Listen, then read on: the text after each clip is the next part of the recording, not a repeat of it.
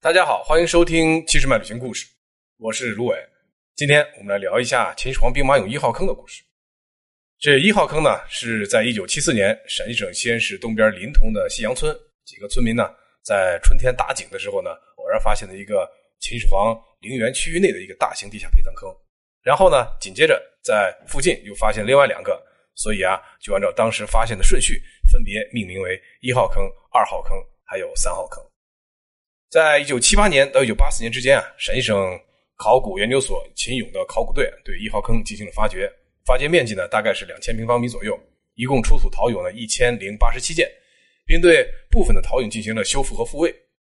到了一九八五年啊，考古队对一号坑展开了第二次发掘，发掘面积呢是两千平方米左右。遗憾的是呢，由于当时的技术和设备啊不是特别完善，为了更好的保护文物，第二次发掘只进行了一年就停止了。到了二零零九年才开始了第三次的考古工作。那么现在的一号坑呢，是一个东西向的一个长方形的。俑坑的坑道长是两百三十米，宽是六十二米，四周呢各有五个门道。呃，这是一个地下坑道式的土木结构的建筑啊，就是从地面挖一个大约深五米的一个大坑，在坑中间筑起一道啊平行的土隔墙，墙的两边呢排列着木质的立柱啊，柱子上面放着横木，那么横木和土隔墙上密集的这个再盖上这个棚木啊，然后呢棚木上面再铺上一层竹席，然后竹席上面再盖上黄土。然后呢，就构成了这么一个坑顶。坑顶呢，当时高出呃地表大概两米左右。俑坑的底部呢，就是用著名的秦砖啊漫铺的。陶俑、陶马呃做好以后，就放到坑道内，用立木还有这个封堵四周的门道。然后门道内啊，用夯土再填实，于是啊，就形成了这么一座封闭的地下室的一个呃建筑。现在的俑坑呢，东西两端都有长廊。南北两侧呢各有一边边廊啊，中间是九条东西向的过洞，过洞中间呢就是用夯土啊这个夯制而成的间隔墙，而这个间隔墙的主要功能就是承重用的，因为在两千多年以前，大家想想啊，现在的工匠掌握的技术可能还修建不了像您今天看到这个遗址大厅这么样这个跨度这么大的这么一个呃屋顶啊，所以只能采取间隔墙承重的方式。这个区域考古队已经用了现代化的设备，经过扫描和声纳技术探测。呃，过了啊，所以呢，基本上在夯土间隔墙之间没有发现任何秦俑或者是战车的遗迹啊，还有一些考古的这个迹象表明这里边是呃没有填充任何东西的，就是一层层的夯土。所以啊，这几道间隔的墙呢，它的作用实际上就是承重的。那么我们现在在一号坑里啊，看到这些黑乎乎的残留物啊，这个可能就是在秦末农民起义的时候呢，起义军在洗劫了这个地下军阵以后呢，拿走了兵马俑手中原来的实战武器，放火就把这里全焚毁了。而这些黑乎乎的，就是原来隔墙上棚木被烧毁的遗迹。那么一号坑呢，是车兵为主，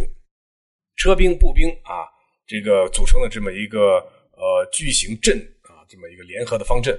军阵的主体啊，面向东边，在这个南北西啊两边的边廊各有一排士兵是面向外的，担任护卫，还有后卫，还有侧翼。那么东边三排呢，就是先锋。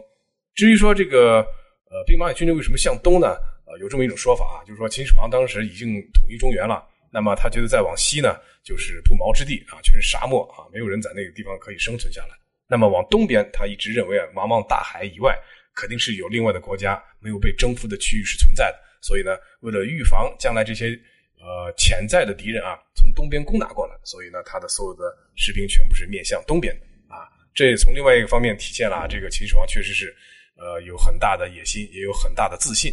这军阵啊，最前面的三排士兵啊，没有穿沉重的铠甲，也没有戴这个头盔啊，只是穿着简单的布衣。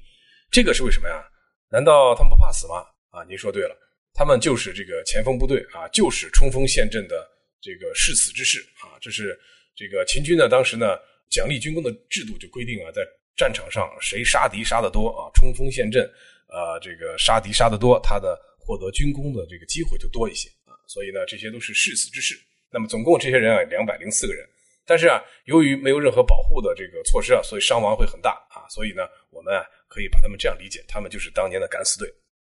他们都手持弓弩啊，两军对峙的时候呢，可以连续激发弓弩，就是第一排射击啊。你想象一下这个场景啊，他们第一排射击完了后就迅速蹲下，然后后退啊，后退的同时呢，同时填装弓箭。那么第二排往前走一步，第二排射击，然后呢，射击完后迅速蹲下，后退的同时呢，同时填装弓箭。这样呢，就类似于今天的这个呃一些全自动武器啊，它是可以自动上弦的、自动发射的，可以连续不断的发射弓箭啊。这个啊，就相当于秦军在战场上两军对峙的时候呢，秦军的第一道攻击波。秦朝作战的时候呢，是论功行赏的。刚才咱们讲了，秦朝呢有这个呃奖励军功的制度啊。军功的大小对于普通士兵来讲呢，唯一的衡量标准就是敌人的首级啊，就是敌人的脑袋。在第一次作战以后呢，哪个士兵手里提的敌人的首级多啊，那么他可能获得升迁的爵位啊就更大一些啊，他这个机会就多一些。当然这只是一个开始，因为秦国军功首级的奖励制度呢，呃，早期的准入门槛很低，但后期呢升迁的限制条件就很多了。你想想，大家上到战场上了以后呢，都是拼死的搏杀，那么有可能呃，如果您拿回来。三个手机敌人的手机的话，就会得到军功啊，奖励军功啊一级。那么有可能你拿了两个啊，还差一个，那是不是就要你从你同伴手里边再抢一个？所以这种在战场上就是击败敌军以后呢，秦军自相残杀的情况，在史书中也是曾经提到过的。呃，但是呢，这个啊，对于底层的秦军士兵来讲啊，这个就是他们已经看到了这个升迁的这么一个希望，也是自己在战场上自主搏杀的一个动力。有了可以让这个子孙蒙荫的这么一个希望，所以呢，他们不愿意穿盔甲，因为这个富贵险中求嘛，在第一时间内，呃，如果近距离的和敌人贴身肉搏啊，那你就可能呃在第一时间内获得更多敌人的首级。所以呢，秦军这种奖励军功的具体政策呢，呃，如果有机会啊，后面我会单独给大家安排一期和大家仔细聊聊，非常有意思。这也是我个人认为为什么秦朝能够从这个中国的西北呃高原地带。然后步入中原，慢慢统一中原的很重要的一个原因啊，就是他这个军功奖励制度啊非常有效。这里啊，顺便提一下，在这个前三排前锋部队的呃南侧的角落有个牌子，上面写着个打井处啊，这个就是一九七四年呃西阳村村民啊在这个地方呢试图打井取水的时候呢，偶然发现兵马俑的地方啊，后来就在这地方竖了个牌子啊。你想想这个地方还挺寸的啊，就是离军阵啊大概就是它这个边缘。地带啊，这个稍微呃，这个偏个两三米，可能就呃不一定能发现兵马俑了。但是这只是大家一种主观的一个臆想啊。其实，在兵马俑军阵里边，我们呃在一号坑、二号坑曾经发现过很多这种军阵里边啊有这个打井的痕迹。这说明什么呢？在呃过去的两千多年里边，很有可能有人在打井的时候呢已经发现兵马俑，只是大家当时由于迷信的原因，或者由于恐惧的原因，或者呃一些其他的原因啊，大家总而言之啊，发现这种东西的底下。挖出来肯定就是，呃，第一感觉就是打到别人的墓里边嘛，肯定这是一个不好的征兆嘛，所以大家就草草草把它掩埋了，或者是把它丢弃掉了啊，这个事情就没有传出来。那么七四年的时候呢，这个打井发现兵马俑的时候，当时呢，整个西洋村的村民也是想把这个事情这个掩盖下来啊，不想让外界知道，因为毕竟不是一个呃吉祥的一种一个一个发现嘛。所以呢，我们在呃再转回来说啊，在这个坑的中间啊，这个是战车和步兵组成的一个庞大的主体的军阵。每一个过洞中要有四列的步兵啊，有的穿着战袍，有的穿着铠甲，中间配有战车。每辆战车后面有这个御手一名啊，车士两名啊。无论在实战中还是在快速变换军阵的这个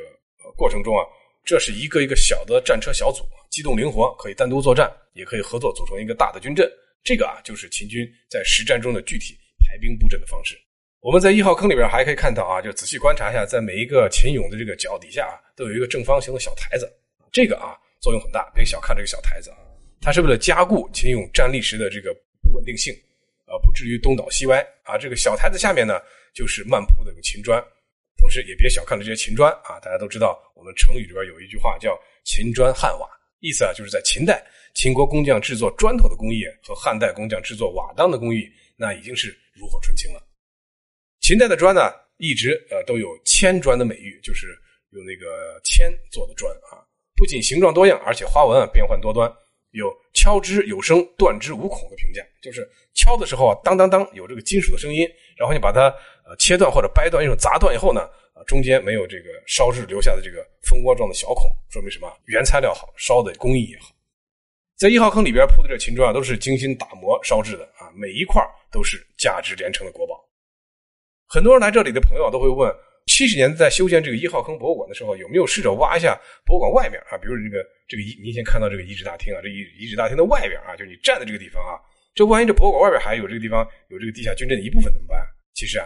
您仔细看一下，这里边秦砖就给我们提供了线索。秦砖铺设的地方和面积就告诉我们，实际上一号坑的面积大小了。所以这秦砖铺地的尽头，也就是一号坑的尽头了。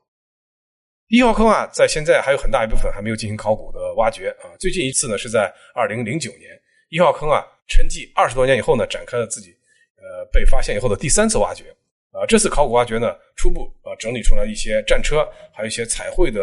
呃秦俑，预示着这里啊可能会有一个单独的彩绘的军阵。可是啊，这我们还得耐心的等，因为啊更多的惊喜还在后面。好了，关于秦始皇兵马俑一号坑的大概一个介绍啊。我们今天先聊这么多，感谢您的收听，关注七十迈旅行，解锁保姆级游玩攻略，收听更多旅行故事。